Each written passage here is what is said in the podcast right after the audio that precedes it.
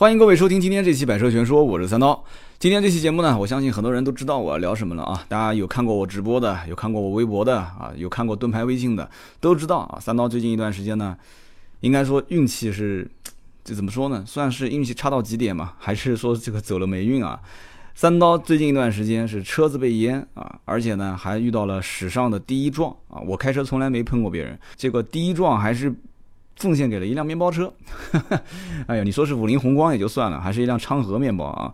所以呢，这个下一期节目的话题也有了啊。下一期节目跟大家说说三刀的史上第一撞，以及当天就把撞完车之后的事情全部处理完了啊，甚至保险公司的理赔钱都已经到账了啊。当天上午撞的，下午处理完事情，晚上钱就到账了。所以呢，今天这期节目我要聊的是比撞车还要再惨啊，惨不知道多少倍的一件事情，就是。三刀的车被淹了啊！而且家里面有两辆车，一辆呢是稍微便宜一点的，一辆呢是稍微贵一点的。结果还是那辆贵一点的车子被被水淹了。那有人说淹到什么程度呢？前段时间也是看到新闻了，是吧？很多人估计都知道，这个南京发大水，对吧？全中国淹的好像最严重的几个城市，一个是武汉啊，一个是南京。那么南京城里面淹的最严重的地点，就是我所住的这几个小区。那么换句话讲，就是全中国的上方下大雨。啊，这个降雨量据说六号到七号全中国排名第一的，就是我们那个小区周边这一带啊，号称是达到了两百三十五点五，啊，两百三十五点五毫米，三个小时累计的降雨量。那也有人，我看网上讲的报道，有人说两百六十多，反正不管了，反正是两百多，已经是非常非常大的，就是特大的什么什么暴风雨了，我也搞不懂。然后那一天呢，啊，我在干嘛呢？有人讲说这这下那么大个雨，你车也不管管好。那一天晚上可以这么讲，我睡得还算是比较晚啊，我应该说是九十点钟吧。那天直播了没有啊？那天好像没直播。九十点钟，我一般都是七八点啊直播，直播到个晚上九点多啊，快十点。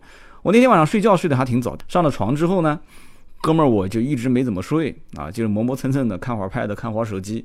我估计你们都跟我一样啊。到了凌晨差不多一点，我听到外面打雷了。啊，我一看打雷了嘛，我还就心想，反正就睡呗，对吧？别到时候被雷给吵醒了。啊，他就第一声雷响的时候，我正好是合上眼啊，就开始我呼呼大睡了。我这个人睡觉呢，一般都是跟死猪一样的，就是你把我抬出去扔了，我基本上都醒不了这种类型，就一觉就睡到天亮。我夫人第二天跟我讲啊，她说她当天觉没有睡好，为什么呢？当天晚上狂风大作啊，然后呢，这个雷是一个接一个的打。啊，后来我第二天看到有统计啊，这个我不知道是谁统计的，说从凌晨零点到第二天早上的六点，整个南京城的上空一共是闪了一千五百多次电啊。所以呢，当时我老婆没睡好觉，这个打雷是一方面，另外一方面就是一直楼下的车子在狂按喇叭，就我老婆对车不是很懂。后来我回想了一下，狂按喇叭其实指的就是现在每辆车都在报警。啊，就那个时间点，每辆车都在报警。如果当时我要稍微再迟那么一点点时间睡，我听到那么多辆车在报警的话，我肯定知道一定是大事不好，底下是出事情了。要不然的话，普通的狂风暴雨，包括打打雷的话，不会有那么多辆车在在狂震啊，就是在那个地方报警。报警一定是车辆的相关的电子元器件是出现问题了啊，包括一会儿后面我会说，我的车子当时被水淹过了这个门槛之后，我的车的后备箱是自动打开的。然后油箱盖也是自动打开的，所以当时还算运气比较好啊。被我家表哥也是住一个小区的，他当时是下大雨出去推自己的车，他那天下班回来晚，回来比较晚，看可能睡得也是比较浅。结果呢，他通知我，但是他没打电话通知我，他打电话的时候已经很迟了，我的车子已经淹过了大概三十公分。就是你开已经开不了了，车子的排气管淹到水里面，你就不能再打火了。所以当时，而且发动机舱，你想车子的正前方的整个的进气口啊，整个正前方的这个前中网的话，如果淹过一半的话，我相信很多人都不太敢再去打火。所以他当时心想找我也没有用，他也不可能说打电话给我说赶紧下来啊，我们怎么样？你推推车也推不了了。那个时候三十公分已经是过了车子的这个门槛了。啊，你把门打开又是狂风大作，对吧？你门一开再推，那车又是自动挡的车，所以你这怎么怎么整呢？所以当时就眼巴巴的看着啊，人最大的悲剧啊，就是眼巴巴的看着自己的财产流失啊。那天晚上我还是睡得跟死猪一样，所以呢，第二天一早哦，听到楼下就熙熙攘攘的，就很多的邻居在那边说话，声音也比较大。我夫人跟我讲说，赶紧去看看你手机啊，有有十多个未接来电，让我看了一下，又是我妈，又是我奶奶，又是我姨妈，又是我哥，我就赶紧一个一个回过去，回过去，对方第一句话就是说，哥们儿，你的车赶紧去看看啊，应该是被水泡了。然后我赶紧下楼去看了一下，哦，果然车子被水泡了。那么车子被水泡了有多严重呢？这么讲啊，我第一眼看到我的车的时候，发现其实没有多严重。为什么呢？因为水退下去了，啊，水退下去了。你要知道，车子被水淹过之后，其实从外观上来看是没有任何问题的，对不对？有人讲说刹车盘有点锈蚀，刹车盘的锈蚀这个东西，其实你别说是被水淹过了，你就是看看那些 4S 店里面的库存车，对吧？时间放久一点，如果下两场雨都会锈蚀，这个没关系的啊。正常踩两脚刹车开一开，很快就磨光了。关键问题是在于我的车里面，我当时按那个遥控器是打不开车门的，然后呢，我需要用遥控器上的这个。手动的小扳手把它弹开来，弹开来之后用那个机械钥匙插到那个门把手里面，然后先挑开，因为它是封闭式的，门把手上面的正下方有一个小插销，一挑开，然后一个小壳子掉下来，小壳子掉下来之后，里面会有一个钥匙的插孔，插进去应该是我看啊是逆时针啊顺时针逆时针应该是逆时针转一下，好，车门打开，车门打开的时候，当时我还心想说，哎。不是很严重啊，就底下的好像有一点点水，为什么呢？因为当时我的整个的前后座椅呢，它下方用的是那种三 D 的大包围脚垫，看上去没有什么水，结果我把脚垫一掀开，我的个老天呐啊！脚垫就是三 D 脚垫一掀开，整个脚垫下方全部都是水，几乎都可以养鱼了啊，可以养鱼了。前排前排还算好啊，后来我再看后排，后排把脚垫一掀开，我的个天！这个车子啊，我不知道它这个底盘是怎么设计的，就看起来车子的外形是前面低后面高，是不是？但是呢，它真正的就是，如果你大家当然了，我希望你们不要被淹水啊。如果大家要是有有机会能看到被淹水的车，你会发现，其实它的水是往后排去去陷的啊，它是后排会不停的阴水。是什么个概念呢？就是我找到了一个小小小簸箕，小搓簸，我去南京人叫搓簸，我不知道普通话怎么讲，就是小小的那种铲的那种东西。后来我就去一点一点把水往外舀，舀的过程中我就发现后排不停的阴水，前排倒还好啊，前排不怎么阴水，前排的水一点一点舀出来之后，后排就不停的阴水，不停的阴水，因为这一层地毯的下方也会有像海绵一样的东西，它在吸水，你把后排的水全部给。后排的水全部给吸出来之后，哎，过一会儿它又上来了。后来我用抹布去放上面，抹布干抹布放上去，几秒钟全部湿掉，再把水挤掉，挤掉再再去吸，再挤掉。其实我知道到这一步的时候，基本上已经没有任何用处了啊。就是你用什么样的方式去处理，只能说是心理安慰啊，只能说是心理安慰。我看到很多人都已经放弃了，水也不舀了，就在那边抽根烟跟人聊天。所以说当时的场面真的，你说壮观也是壮观啊，就整个小区我目测。随便毛估估的话，估计也是有小一百辆车吧，就大家的车子都被淹了。而且我们当时停的地势还不算是非常低，真的是百年难遇啊！你要知道，我住在这个地方，从我爷爷的爷爷的爷爷就住这里了啊，从来都没见过说小区能下那么大的雨啊。那一天据说是全中国排名降雨量啊，就我们这个小区排第一啊，全中国我的小区排第一，所以说也算是认了啊，就是你人不能跟天斗，你知道吧？这个老天爷他是有说法的。然后我们家正好也是住在秦淮河的旁边，所以当天据说是秦淮河的水啊漫上来了，所以就是倒灌嘛，所以就出现这个问题。所以呢，我就没有多想啊。但是有几个问题点，我觉得是想跟大家今天去沟通、去交流一下的。首先一个呢，我当时的后备箱自动打开了，我觉得很奇怪啊。有人说是因为就我这辆车子呢，它有这个城市预碰撞安全标准，可能是因为你比方说有些车掉到河里面了，它可能是车头先往下栽，然后呢，它相关的元器件发现说，哎，这车子可能要进水了，然后把后备箱打开，然后让你去逃生。但是后来我想了一下，这个不对呀，如果车头栽到水里面了，车子被水淹了，首先车辆的电器部分是用不了了，它怎么会去激活后备箱自动打开呢？我觉得这个可能性不大，还是最大的可能性是在于电子元器件进水了之后，它不是后备箱的开关跟这个油箱的开关，它都是有油箱就是自动解锁嘛，后备箱开关就是点一下子旁边车门这个位置有一个按钮嘛，所以它应该是这个模块进了水之后自动触发。所以而且还有一点就是，如果说车厢内进水，你要让人员去逃生的话，你打开后备箱有用吗？没有用啊，一点用都没有啊。为什么呢？因为大家知道，就是我那个车。后排座椅是不能放倒的，我的后排座椅不能放倒，你把后备箱打开有什么用呢？对不对？你车窗是关着的，整个车门又没电了，你让我怎么去逃生呢？所以这是一个。二一个，我的车子的副驾驶的座椅不知道怎么回事，它自动降到最低，自动降到最低，自动调到最后，自动降到最低，自动调到最后有有几个问题。第一个，也就是说我主驾驶当时是正好淹在那个座椅的正下方，还好主驾驶的座椅基本上没有被水泡。但是副驾驶因为它自动调到最低，自动调到最后有两个问题。第一个问题就是整个的副驾驶的这个座椅。这个位置进到水了，但还好没有完全被水泡的，但是一定是有像浪一样的打进来之后就把这一层座椅给打湿了。第二一个问题点就是它自动降到最后，我后排的脚垫拿不出来了，卡死在那边。后来费了九牛二虎之劲啊，才把那个后排的脚垫给。硬拽给拽出来啊！因为我不拽出来的话，我后排的这个水没有办法去处理，所以当时基本上的景景象就是这样子的。然后呢，整个车子的后备箱还不错，有有我的表哥帮我去关上了后备箱，我看了一下，里面的水还不是特别湿，但是也湿了一部分。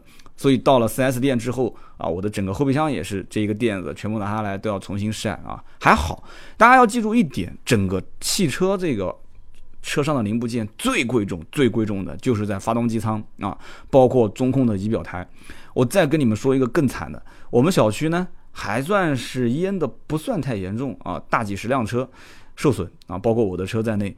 那再往前两个红绿灯，那边有两个老小区啊，老小区那可是惨的不是一般的惨啊，据说是大几百辆车啊，全部都直接被淹过了仪表台。然后保险公司也不给修了，保险公司来了以后就挨家挨户的直接谈，说直接你签字吧，就按照每个月千分之六，大家一定要记住啊，是按照你的，就是你你不是投保保险吗，按照你投保的这个保险车损险保额上限啊，去减去你的千分之六的折旧，就你的车子正常一年十二个月嘛，对吧？一共是开了多久，然后千分之六去折。所以很多人的车子基本上，你像我，我认识的几个，像福克斯上路十一万多，对吧？开了一年三千公里，才开了三千多公里啊！这车最终给他估的价格也就在八万块钱左右啊，八万多块钱。所以呢，像很多的一些车主，就是开的越旧，他其实反而这个车子相对来讲啊，保险公司说你也不要修了，我给你报废吧，他的亏损相对少。越新的车其实。报废的价格是越亏的，我相信大家应该都能接受这样的一个道理。然后我身边很多啊老同学打电话给我，因为他们都知道嘛，没什么人可以问问我啊怎么办？我的别克君威怎么办？我的斯柯达怎么怎么办？我的福克斯怎么办？我的车，他们都问我这些车怎么办？那我没有什么好跟他解释的。我说只有一个办法，就是保险公司给你谈啊，就你报废，我建议你也不要修了。而且他们正好是住在这两个老小区里面，都是淹过了仪表台啊，还有一些更惨的是直接停在地下车库。然后整个地下车库直接淹满，直接淹满啊！在南京呢，就是我住的这小区附近也有一个小区啊，据说也是好几百辆车直接淹满，淹过了头顶，那直接就报废了，不用说的啊。泡水车呢，我在我的节目里面说过很多期啊，关于说二手车的时候，关于说泡水车怎么去识别的时候，我都会讲得很清楚啊。有的时候就那么一句话，叫做发生在别人身上呢，啊，发生在别人身上是百分之一，发生在自己身上呢是百分之百。啊，就这么简单。所以这件事情呢，其实三刀是这个也不能算是教训，真的是百年难遇啊，真的是百年难遇的一件事情。跟大家说说事情经过啊，车子被淹完之后，我当天一共打了两个电话啊，先是不用说了嘛，这件事情肯定是先是报个警啊，我的车子在什么地方被淹了。但是保险公司其实报警的话，警察的意思是说啊，这个其实你也不用报，因为你们当地这些车子被淹的情况我们都了解，说你还是先打电话给保险公司吧。所以大概就是这么个情况，就是我习惯性的车辆出险应该是报两个电话嘛，然后呢，我打个电话给保险公司，大家记住啊，万一要是遇到这个事情，告诉大家怎么处理啊。打电话给保险公司不用说，但是打之前先要看一眼你的保单是不是没到期。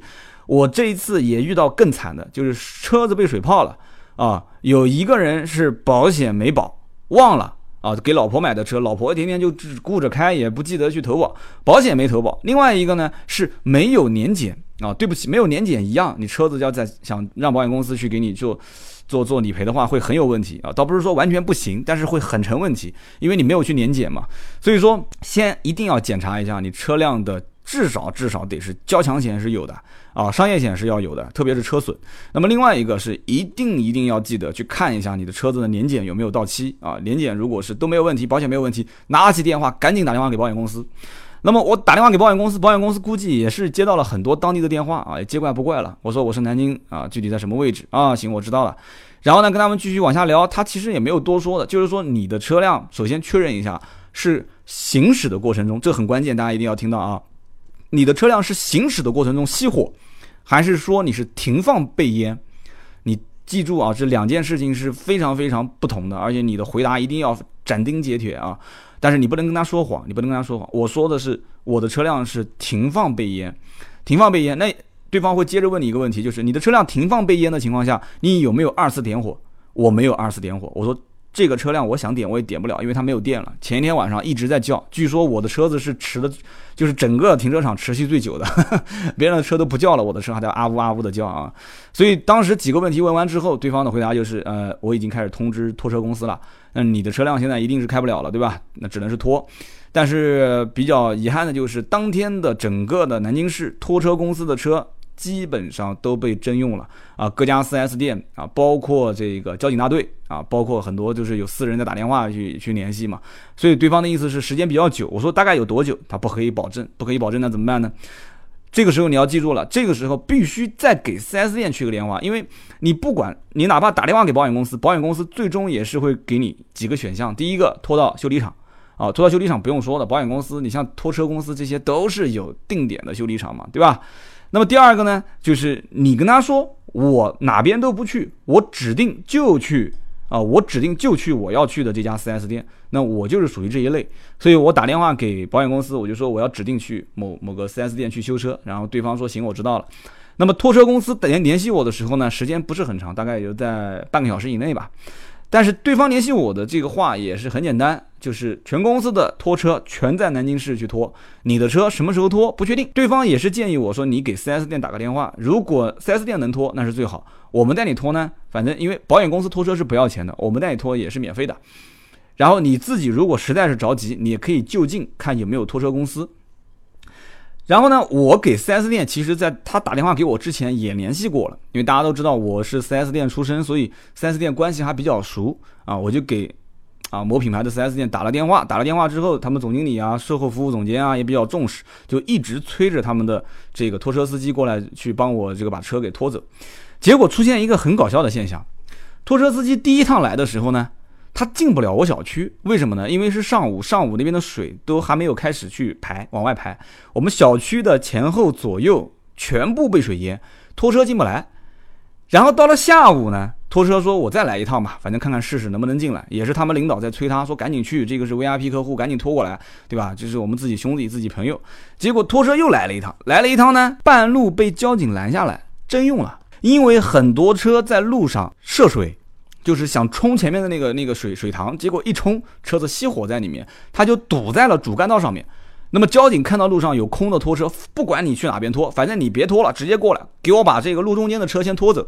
所以呢，我的拖车就被交警给征用了，结果就一直持续到下午三点多，我实在是等不了了，因为你知道那种心急如焚的感觉，车子被水泡，对吧？所以当时那种感觉，我说赶紧拖到 4S 店。虽然我知道去了 4S 店也只能是放那个地方，等他们去人慢慢拆解，对吧？保险公司过来拍完照片才能拆，所以就一直在等，等到下午三点半，我给保险公司又打了个电话。无论如何，你赶紧来，我说我这边实在是等不了了。然后他那边也是跟我好说歹说，我跟他也套套近乎。我说你是哪家拖车公司的？南京拖车公司我也认识很多人。然后七说八说说的他认识几个熟人。我说你帮帮忙，都是自己朋友。就是这么去跟他沟通完之后，好不容易到了晚上的差不多四点半五点，啊，我是早上八点钟去现场抢救我的车的，到了晚上五六点钟，好不容易来了一辆车，来了一辆拖车。这这里要注意一件事情啊，给大家讲几个细节。拖车这个人也比较有经验，拖车进我小区之前跟我沟通了几件事情。第一件事情就是拖车的车身长度比较长。而且最关键的一点是，大家知道拖车是怎么拖的？拖车是车子上面会有一个像可以移动的，就像一个支架，就是可以让你的两个轮子往上爬的这种支架。拖车的车身长度比普通车要长，同时它还得要把这个支架往下延伸，就形成一个梯子的这种感觉，然后让你的车子，你如果可以开，你就可以开上去；你如果不可以开，它就用牵引绳帮你去往上拉。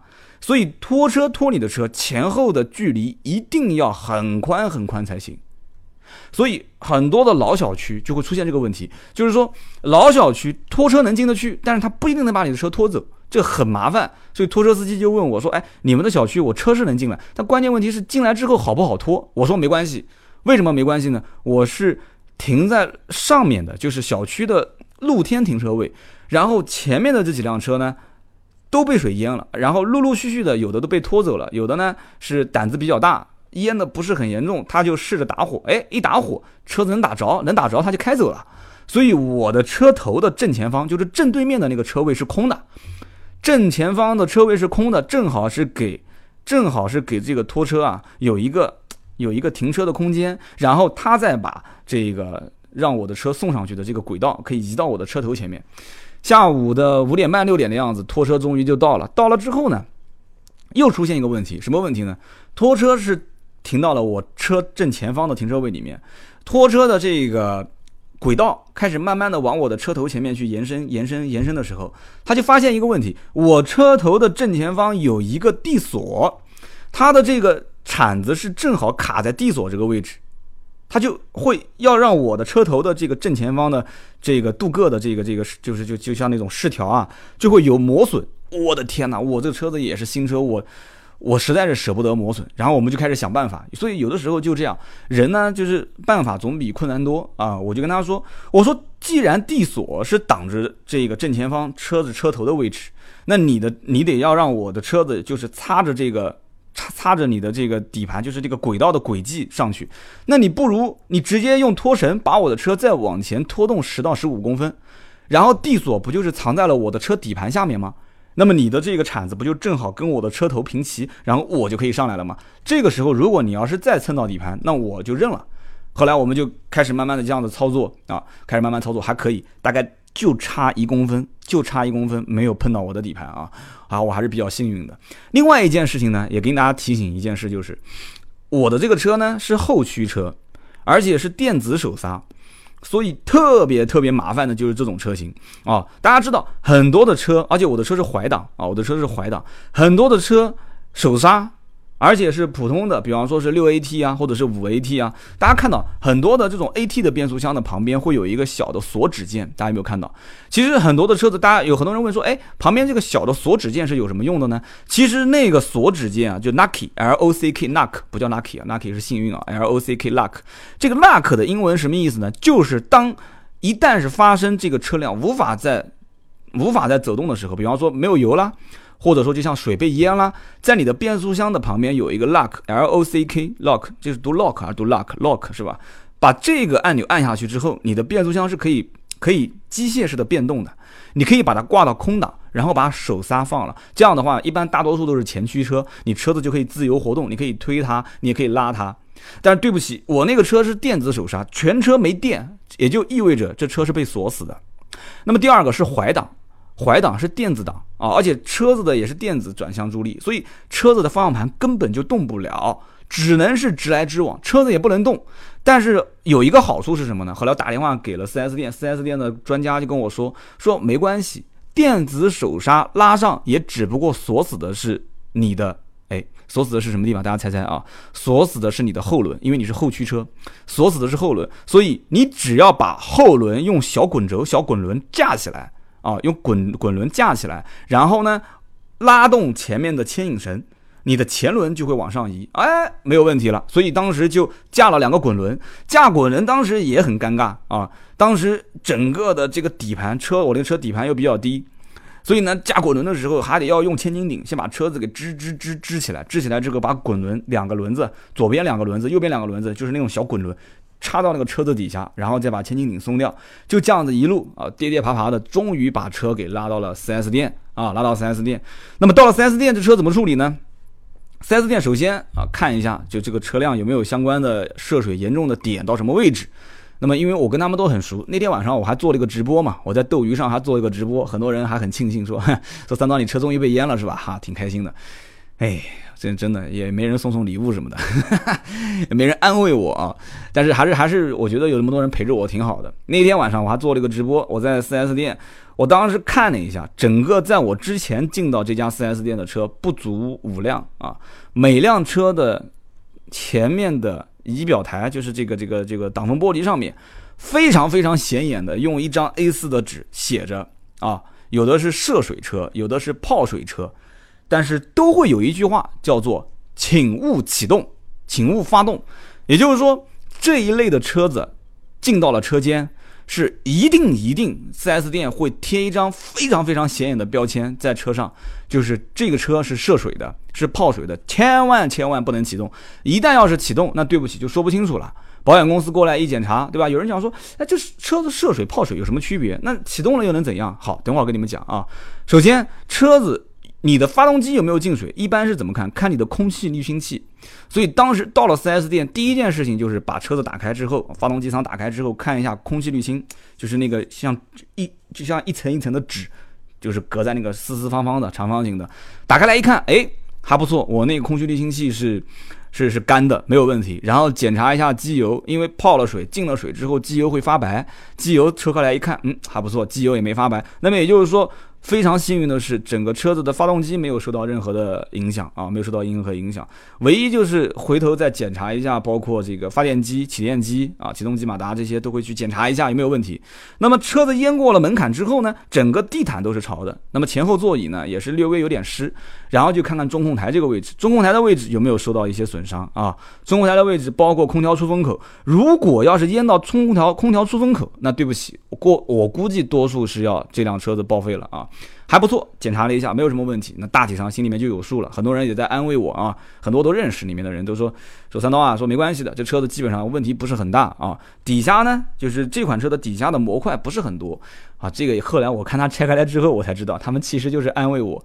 这还不是很多啊，底下四十多个模块，密密麻麻的全是走线啊，那些线路，什么 CAN bus、LIN bus、高高低总线，我的天！他们安慰我说，哎，这个模块不是很多。不，你跟那些一百多万、两百多万的车比，的确这个模块不是很多。但是我看到我当时心里面也是碎掉了，因为后来我有一天又过去看了一眼嘛，整个车子被拆掉了以后，所以呢，当时我就觉得说，哎，基本上呢。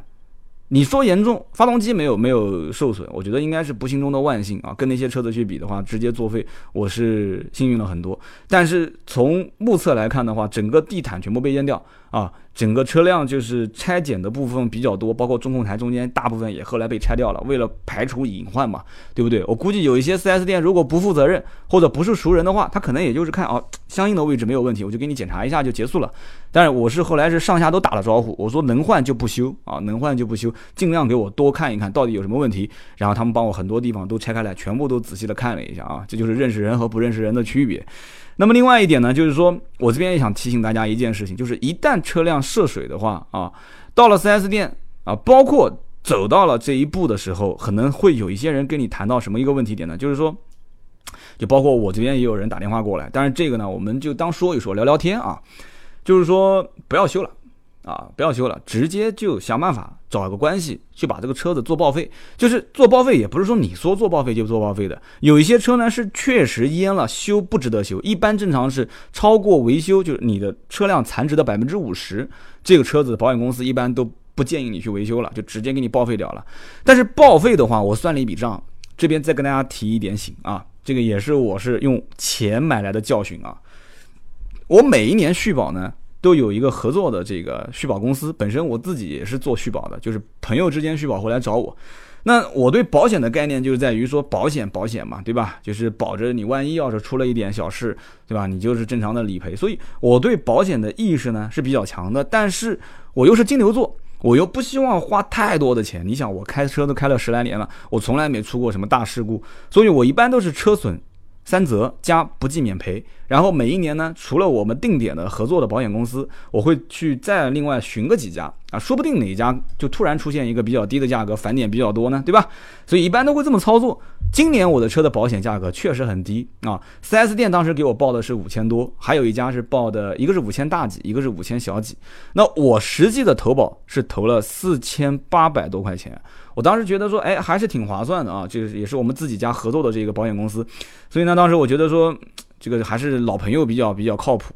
结果这一次车子被淹，然后呢，也有人跟我讲说，你不如把车给报废吧。后来我就问了一下人，我说这车报废大概能报多少钱？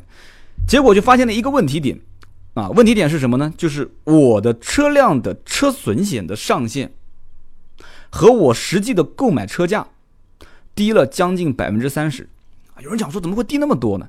因为这一次费改，费改之后呢，保险公司其实其实它是允许啊，你的次年续保，包括就是比方说第二年、第三年，你的车价可以有选择啊，你可以是按照你的发票金额去投，也可以按照你的啊下浮百分之十到百分之二十到百分之三十，所以我的车辆是下浮百分之三十，所以这样子如果一算的话。啊，我的车价本身就是下浮百分之三十去投的车损险，你好比说一百万的车，我投了七十万，那么这个时候呢，再按照千分之六，每一个月按千分之六折旧，这个是保险公司的强制规定啊，你做不了假，就算哪怕赔付到上限，我算了一笔账，我也得亏大几万块钱。因为当时我自己买这个车的时候，因为这车很紧俏，装潢我还是额外也买了一点，因为我不想太麻烦别人嘛，对吧？都是干销售出身的，我买了一些装潢，然后这个车子购置税也不便宜，对吧？也要万把两万多、三万块钱的样子，然后这个车子的保险也交了一万多块钱。今年关键问题是我六月份才刚刚交的保险，所以这样子一前一后一折算，再加上车子的正常折损，那我觉得是真不如是修了，因为修我一分钱不用花，修完之后正常开。如果真的修完之后车子有问题，我再卖，我相信应该也是卖的会比这一次报废的价格就是要高很多。所以后来我算了一笔账，不划算。那么你像隔壁的那几个小区，车子都已经淹过头了，那这个没有办法，你你这是唯一的选项，就是报废。你没有办法修，保险公司不会给你修，所以这次的淹水真的是百年难遇。但是我觉得也是一件好事。首先给我们百车全说节目贡献了一期，是吧？哎呦，三刀真的是在流泪啊！我当时发了一条微博，我说车子在滴水啊，车子在滴水，我的心在滴血，真的是啊。这个钱这个东西呢，讲起来生不带来，死不带走，但是钱也不是那么好赚的，对吧？有的时候呢，你会说钱有那么多干嘛呢？自添烦恼。但是钱真的没有的时候，真的真的，哎，人最大的悲剧就这就什么呢？人最大的悲剧就是，对吧？人没了，车钱还在是吧？钱还在，车还在，错，就是人还在的时候，钱没了。开个玩笑啊，反正最后跟大家总结一点哦，微博上我也发了，就是车子如果淹水的话啊，车子被水淹，它的理赔是分三种情况，再跟大家多啰嗦两句啊。第一种情况就是你要保了车损险。车子停放状态下被淹，保险公司全额赔偿啊！停放状态下被淹，保险公司全额赔偿。我也发现，当时小区里面也来了一些这些维修的这些这种，就是修理厂、修理公司的人，他们在跟这些。就是就是小区居民交流的过程中，我就明显能感觉出来，他们是在打预防针，什么个意思呢？他们会跟这些淹水的车主说：“哎呀，他说你这个呢，保险公司可能有一部分是不赔的啊啊，你这个呢，保险公司可能他只会赔你一个清洗的费用，可能赔你一个就是简单的这个拆拆解你车辆的这个工时这些嗯简单的费用，所以到时候你可能还要贴不少钱，这。”我的天哪，这不是胡扯吗？只要是有车损险，车子停放的状态下被淹，保险公司全额赔偿维修款，这个没有任何的哈气啊，没有任何的讨价还价的余地啊。我这一次车子拉到 4S 店，我是必须要求他跟我谈好。车子所有的维修费用啊，包括更换里面的机油的费用，哪怕要换机油，哪怕要换刹车油，你必须得给我承担。保险公司也说了，保险公司没跟我直接说，跟 4S 店也谈过了，4S 店也跟我谈过了，没有问题，不会让你付钱啊。